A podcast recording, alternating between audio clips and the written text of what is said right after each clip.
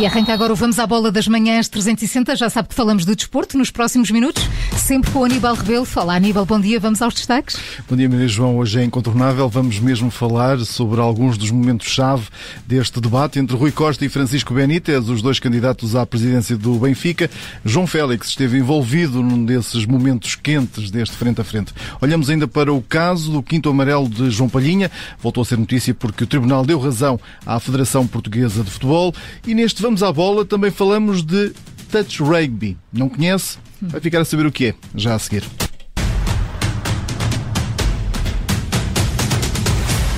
E começamos então este Vamos à Bola, Aníbal, com o debate entre os dois candidatos à liderança do Benfica. Um debate com momentos quentes, com a apresentação de ideias de parte a parte, mas com Francisco Benítez a procurar colar Rui Costa à anterior liderança de Luís Filipe Vieira.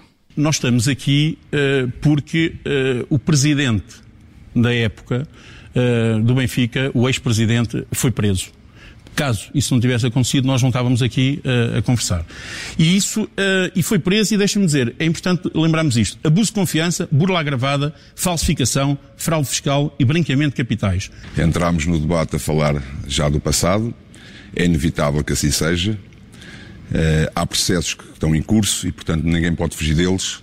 E esteja, a partir do dia 9, esteja eu nesta posição, esteja o Benítez, vamos ter que lidar com eles. Isto é, é um dado adquirido. Mas para já o Benfica não foi acusado de nada. Até hoje o Benfica não foi acusado de nada. E eu sou Luís Oliveira, saí do Benfica uh, por questões pessoais do, relativamente aos processos que estão em curso, são, são questões pessoais e não questões do Benfica.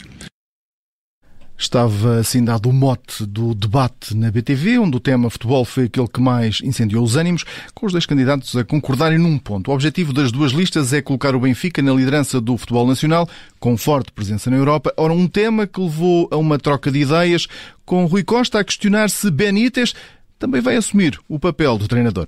Ninguém pode estar numa posição destas e não pensar num clube como este e não pensar que não tem que liderar o futebol nacional. Portanto, é esse, esse é o principal objetivo do clube, esse é o principal objetivo de quem está nesta posição, recuperar a liderança do futebol nacional. Há dois anos não somos campeões, portanto, e disse há pouco, nós em, cinco, em oito anos fomos cinco vezes campeões, parece que está tudo feito mal para trás, mas não está. E, portanto, é melhorar aquilo que de mal foi feito, aproveitar aquilo que bom foi feito, usando também a nossa formação de maneira a que seja um plantel que nos permita pensar que, estamos, que vamos ser líderes do futebol nacional e que vamos ter um papel importante em termos europeus, como esta época está a correr. Portanto, para nós, a hegemonia, o que queremos para o futebol do, do, do Benfica é a hegemonia em Portugal. E a hegemonia em Portugal é ganhar três campeonatos em, em quatro. Uh, depois, queremos também uma presença constante nos oitavos de final ou nos quartos de final da Champions. Não é uma, uma presença esporádica, é uma presença constante e consistente. Contratações cirúrgicas e, uh, e, e, a partir daí uh, de, de, definir uh, todo, todo, todo o, o perfil da, do jogo. É importante para nós. Definir o perfil do jogo? O perfil, perfil, o perfil do plano. Perfil plano criar um plano. Definir o perfil um, do jogo? O perfil de jogo tem que ser. um, vamos ver, um perfil de jogo tem que ser um perfil versátil. Mas vai definir o perfil de jogo Vai, vai ser o treinador também, não? Não, o treinador. Mas vai ser treinador também? Eu não vou ser treinador. Quem vai, quem, quem vai definir o perfil de jogo são pessoas, é o que acabo, acabo de dizer. É um plano estratégico que nós vamos fazer onde vamos definir tudo o que necessitamos, tudo o que necessitamos para atingir o nosso objetivo. Outro ponto de discórdia passou pela venda dos jogadores da academia e João Félix serviu de exemplo. A questão da formação do Seixal é um legado de Luís Filipe Vieira e que nós temos que lhe agradecer porque deixou efetivamente no Benfica obra feita e, obra, e essa obra é a Academia do Seixal. Permite-nos a nós um, formar Uh, talentos. Mas hoje em dia o que tem acontecido no, no Seixal, basicamente, nós estamos a formar para vender. E o que nós queremos aqui alterar é formar para ganhar. Em relação ao Seixal, bem haja, que haja alguma coisa que seja bem feita no Benfica até agora. O Benfica hoje é uma verdade, tem jogadores espalhados pelo mundo inteiro, saídos da, da Benfica Campos, fruto deste trabalho. O que é que são as transferências? Isto não tem a ver só com o dinheiro que entra no Benfica. Isto tem muito a ver também com as decisões dos próprios jogadores. Isto tem muito a ver com o mercado nacional que não permite a nenhum clube português de manter durante muito tempo jogadores portugueses em Portugal. Desculpe lá, mas eu vou-lhe dar um exemplo concreto. Você quer um exemplo concreto do João Félix? Diga lá. O João Félix, que vocês logo... Por... Deixe-me acabar. Assim que ele começou a dar nas vistas, começou... enviaram emissários a todos os, os clubes eh, a, a, ver quando é que o vendiam. Mas acredita mesmo, para se vender um João Félix, nós temos que andar a bater à porta de alguém, não? Só finalizando. Está a falar de uma venda de 120 milhões de euros então, e está a então? contestá-la? Claro, por isso é que mas, andaram mas acha mesmo que, que um clube em Portugal, mas acha mesmo que um clube em Portugal, seja em que circunstância for, pode não fazer uma venda de 120 milhões de euros? Mas, se calhar tinha aí algum exemplo melhor para dar não, do que uma venda de 120 milhões de euros de um jogador que naquele ano foi a revelação do ano internacionalmente. E que devia estar no Benfica. Nós estamos a falar de um jogador que veio da nossa formação, foi, foi transferido por 120 milhões de euros e estão-me a dizer que nós tivemos que andar a bater à porta. Está. Após 21 anos, o Benfica voltou a ter um debate eleitoral. As eleições essas só amanhã. No Sporting, o caso do quinto amarelo de Palhinha volta a ser tema de notícia. Porque o Tribunal Central Administrativo do Sul deu razão à Federação Portuguesa de Futebol em causa a decisão do Tribunal Arbitral do Desporto, que retirou o castigo ao médio do Sporting depois de este ter visto o quinto amarelo na visita ao Boa Vista na 15ª jornada da época passada. Na altura, o Sporting apresentou recurso contra a decisão do Conselho de Disciplina da Federação. A providência cautelar teve efeito suspensivo e permitiu, por isso, a Palhinha defrontar o Benfica. Agora, o Tribunal Central Administrativo do Sul suspendeu essa decisão do TAD, alegando que este tribunal não tem jurisdição sobre normas de competições desportivas. O jogador tem agora 15 dias para apresentar recurso para o Supremo Tribunal Administrativo. E no Futebol Clube do Porto, Sérgio Conceição prepara o embate com o Sintrense, o jogo da Taça de Portugal, com muitas limitações, mas com também uma boa notícia. Otávio continua a ser o único nome no boletim clínico do Futebol Clube do Porto. O internacional português voltou a fazer treino e trabalho de ginásio, mas tudo aponta para que na próxima próxima semana já suba ao relevado para reforçar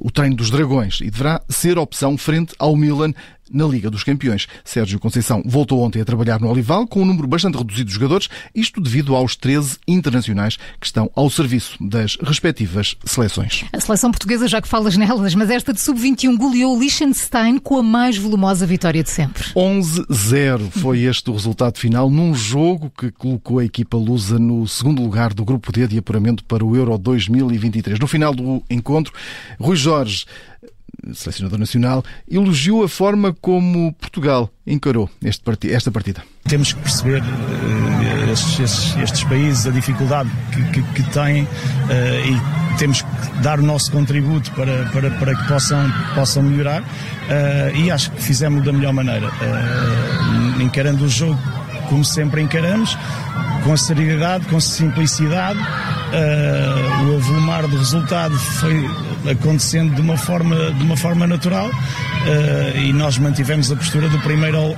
ao último minuto. A qualidade não foi a mesma de execução entre a primeira e a segunda parte, mas uh, o comportamento, que era o que eu mais temia para este jogo, foi muito bom. Seleção portuguesa volta a entrar em ação na próxima terça-feira. Desloca-se à Islândia, quarta classificada do grupo, com quatro pontos. E amanhã é a vez da seleção A entrar em campo frente ao Qatar. É um jogo particular com a seleção organizadora do Campeonato do Mundo do próximo ano. A seleção portuguesa de futebol realiza hoje o último treino, que já deverá contar com o defesa Nelson Semedo. Quanto ao avançado Diogo Jota e o médio Rubem Neves, esses ainda estão em dúvida desde o início dos trabalhos, que o jogador do Liverpool ainda não treinou. Também o médio do Wolverhampton falhou ontem o treino, não sendo certo que suba hoje ao relevado. O treino de hoje está marcado para as 10 e meia da manhã. O jogo esse realiza-se amanhã, no Algarve. E claro, nós vamos acompanhar aqui em direto na Rádio Observador com uma emissão especial a partir das 8 da noite. Na Assembleia da República, o cartão do adepto foi um dos temas do debate com o Primeiro-Ministro. Assunto levado a jogo pelo Iniciativa Liberal com as queixas de João Coutinho Figueiredo. Antes para ir ver um jogo de futebol era preciso um bilhete. Agora, para além do bilhete é preciso o cartão de cidadão, o cartão de sócio do clube, o cartão da claque e o cartão do adepto. Portanto, o Partido Socialista conseguiu esta coisa fantástica, que é transformar uma ida a um estádio de futebol um prazer para uma coisa tão desagradável como é a repartição de finanças. E, portanto, Sr. Primeiro-Ministro, pergunto-lhe o seguinte: perante este autêntico fiasco que é a aplicação desta lei, nós já fizemos a nossa parte, que é submeter aqui na Assembleia da República um projeto de lei de revogação desta iniciativa do cartão do adepto. Pergunto se o, se o Governo, para acelerar este processo, e já que a época já vai uh, bem a caminho do seu meio, não quererá, uh, não quererá também acelerar essa, essa constatação e, e fazer a revogação de modo próprio.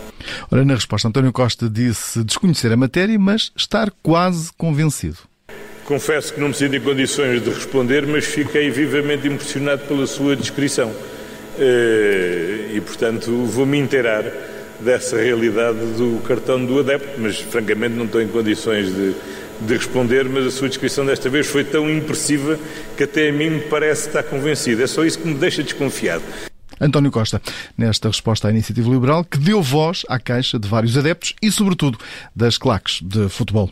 E Aníbal Rebelo começa hoje em Coimbra o European Touch Senior Cup 2021, uma prova de touch rugby. Uma modalidade que está a crescer em Portugal, é semelhante ao rugby, mas tem algumas nuances, como explica Eduardo Seabra, o presidente da Associação Touch Rugby Portugal caracteriza-se por ser uma, uma modalidade que pode ser praticada por homens e mulheres capazes de raparigas de todas as idades, em equipas mistas, femininas e ou masculinas, por haver muito pouco contacto físico, portanto as jogadas param ao toque, portanto o que também caracteriza-se por ser uma modalidade com baixo nível de risco de lesões. Joga-se são equipas de 14, estando 6 em campo, com substituições ilimitadas. Joga-se uma bola de rugby, a única coisa que é necessário é um campo, uma bola e um grupo de amigos para se jogar pets.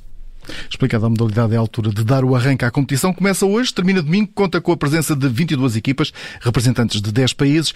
Entre estas equipas estão três portuguesas, uma feminina e duas masculinas. Já ganhámos aqui alguma experiência, já conhecemos melhor os nossos adversários, já criámos condições para uma melhor preparação uh, em comparação com aquilo que foi feito em anos anteriores, nas provas anteriores já conseguimos reunir aqui vários, fazer vários estágios nacionais em que estavam todos os, os, atletas presentes, o que permite ganhar aqui uma expectativa interessante em relação a alguns dos resultados que qualquer uma destas equipas possa, possa vir a, a fazer. Quem é que pode ganhar? Nós temos aqui Gales, estamos aqui França, Países Baixos, Irlanda, Escócia. Há aqui uma série de países eh, fortes na, no rugby normal que ah. nós vamos conhecendo. É o mesmo na, no touch também ou não? É um pouco, sim. Eu, temos aqui os irlandeses, que seguramente eh, vêm, vêm para competir pelo resultado final.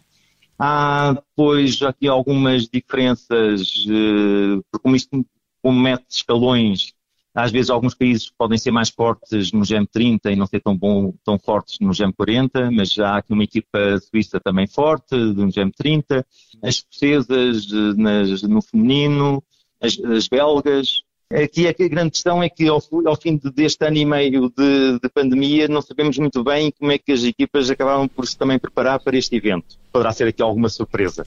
Vamos ver. European Touch Senior Cup 2021 começa hoje em Coimbra. Se estão curiosos sobre esta modalidade que está a crescer em Portugal, é passar pelo estádio universitário. Até domingo. E assim chegamos ao fim do Vamos à Bola, sempre com o jornalista Aníbal Rebelo. Segunda-feira a mais, em novo horário, será logo a seguir ao Jornal das Sete. Aníbal, bom fim de semana, até segunda. Bom fim de semana.